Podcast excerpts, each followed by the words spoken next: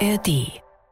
Der siebte Spieltag steht an und es gibt wieder einiges zu besprechen. Wichtig schon mal für eure Wochenendplanung. An diesem Wochenende gibt es drei Sonntagsspiele statt wie gewohnt nur zwei, wegen der langen Europapokalwoche und den vielen deutschen Teams, die da im Einsatz sind. Jetzt freuen wir uns aber wieder auf die Liga und gucken drauf im Sportschau Bundesliga Update. Ich bin Tobi Schäfer.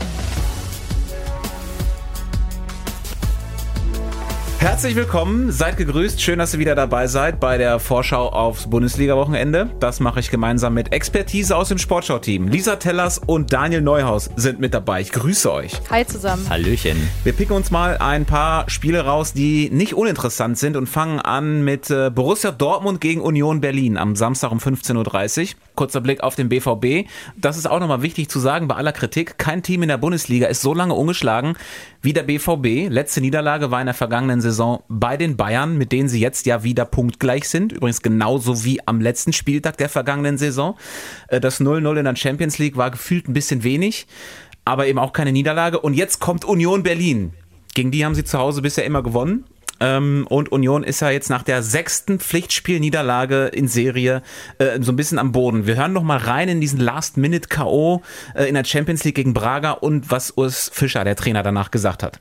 Abel Ruiz nochmal quergelegt auf Bruma, abgelegt, Schusschance, Tor! Tor für Braga! Das gibt es doch nicht! Das ist unfassbar. Die Gäste schießen hier das 3 zu 2. Eine ganz bittere Niederlage. Und äh, man fragt sich dann schon, äh, wie viel Schläge kann man einstecken. Aber äh, es gilt auch nach diesem Schlag wieder aufzustehen.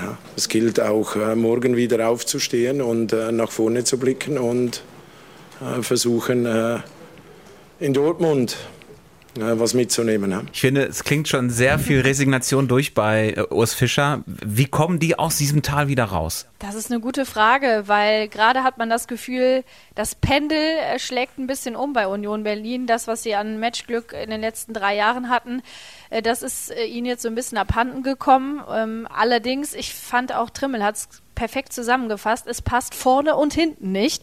Es ist so. Also Vorne die Chancenverwertung äh, ist natürlich extrem bitter und hinten das Defensivverhalten, das, was sie eigentlich in den letzten Jahren ja immer ausgezeichnet hat, das passt irgendwie nicht. Viele Standardgegentore, dann gegen Braga ja auch Distanztreffer. Also ich glaube, sie müssen erstmal wieder zum Unionweg zurückgehen und das ist eben hinten gut stehen, ähm, eklig sein, Kompaktheit, das ist ihnen so ein bisschen abhanden gekommen vielleicht einfach mal hinten wieder den Laden dicht machen und ähm, mal wieder auf die Kompaktheit setzen. Ja, da müssen Sie für den äh, alten Union-Weg äh, vielleicht aber ein paar Spieler verkaufen, ein paar bekannte Spieler, denn das ist ja der neue Union-Weg, über den auch viel diskutiert wird, dass Sie äh, so Leute geholt haben wie Gosens, wie Volland und äh, Bonucci äh, und Sie ja eigentlich früher immer davon gelebt haben, dass jetzt äh, Sie nicht die Spiele hatten, die so herausgeragt haben vom, vom Namen.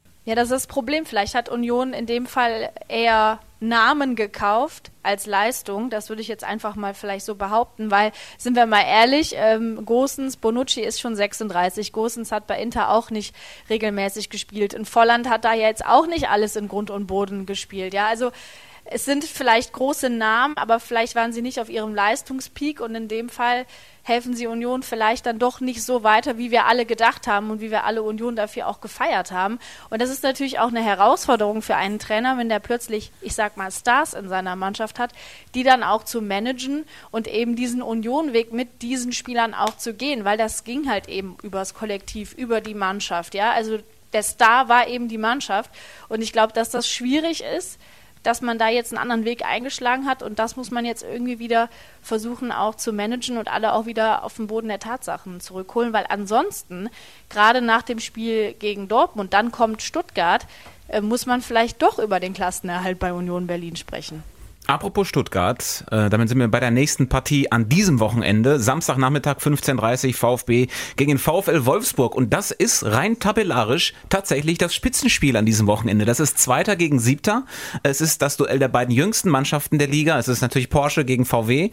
Äh, und es sind die beiden einzigen Teams außer Bayern und Dortmund, die in den letzten fast 20 Jahren mal Meister werden konnten. Beide sind gut drauf. Ich glaube, das könnte ein Hingucker werden. Ja, auf jeden Fall. Und äh, die Stuttgarter zu Hause eine Macht, äh, die sind offensiv stark, äh, defensiv aber genauso schon dreimal zu null. Also das spricht sehr viel für den VfB. Ich glaube aber trotzdem, dass Wolfsburg das Ding gewinnt. Also die Spaßbremsen von Nico Kovac, die kommen nicht äh, zu einer Party, um das Spektakel mitzumachen, sondern um den Stecker rauszuziehen. 9 zu 6 Tore, das spricht eher für Minimalistenfußball und äh, Chance für Stuttgart. Jonas Wind aus dem Spiel nehmen ist die halbe Miete, an acht von neun Toren beteiligt.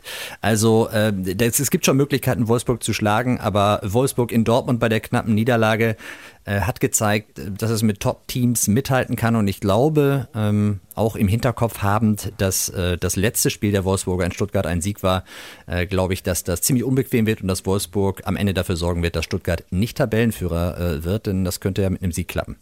Kommen wir äh, zum Sonntag und zur Begegnung Bayer Leverkusen gegen den 1. FC Köln um 15.30 Uhr. Ähm, der Tabellenführer, klar mit der Europa League-Belastung, äh, Köln sicherlich ein bisschen ausgeruhter, aber eben mit diesem Rucksack des Tabellenvorletzten. Der FC hat erst einen einzigen Punkt.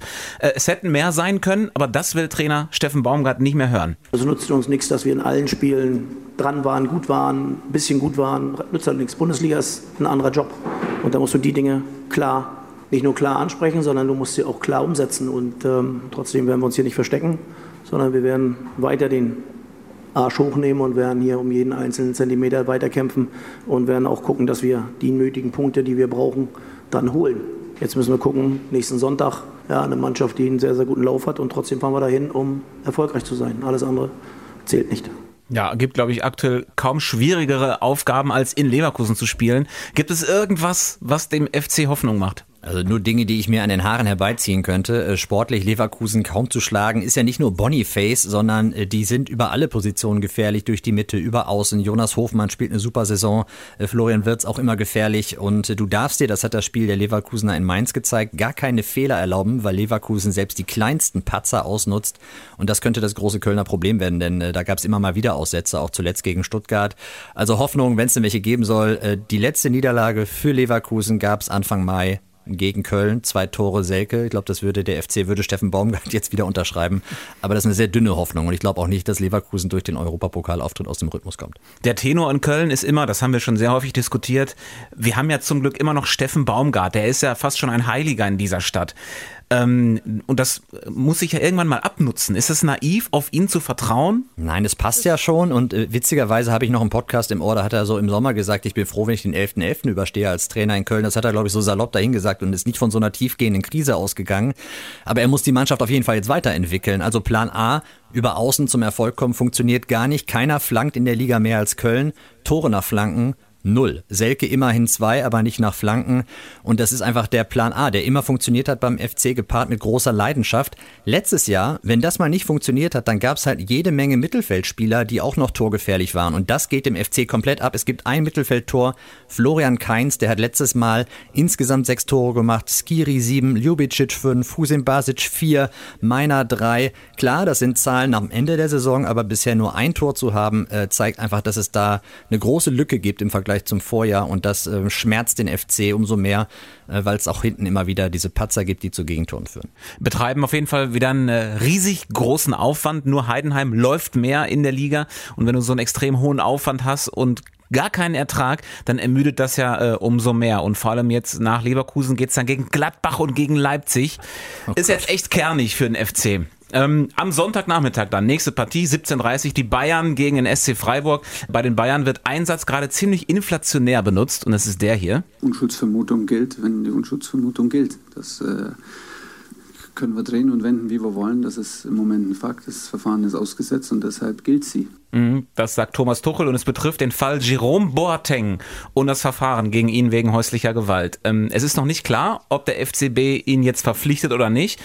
Und es ist ja die Frage, äh, wäre der sportliche Mehrwert eigentlich größer als die Kritik, die jetzt schon da ist? Ich sage ganz klar nein. Also für mich würde er auch sportlich nicht in Frage kommen. Für mich auch nicht. Also ich glaube, abgesehen vom sportlichen Mehrwert, äh, müssen wir ganz klar sagen, er hat bei Lyon nicht gespielt, äh, nicht wirklich. Also ich kann mir nicht vorstellen, äh, dass er den Bayern wirklich weiterhilft. Und dann haben wir natürlich die Diskussion. Und das ist wieder ein Thema, was die Bayern sich damit wieder aufmachen würden, auch mit ins Haus nehmen würden, was wieder für Schlagzeilen sorgen würde, auch zu Recht in dem Fall. und was sie einfach im Moment in dieser Phase gar nicht gebrauchen können. Ich finde es ehrlicherweise überhaupt nicht gut, dass man ähm, das mit der Unschuldsvermutung darauf schiebt, weil ich finde, äh, gerade bei Gewalt gegen Frauen das sozusagen als private Sache auch irgendwie ähm, abzuhandeln, nicht richtig. Das gehört aufgearbeitet und dazu gehört für mich auch eben, dass man so lange wartet, bis es ein finales Urteil gibt.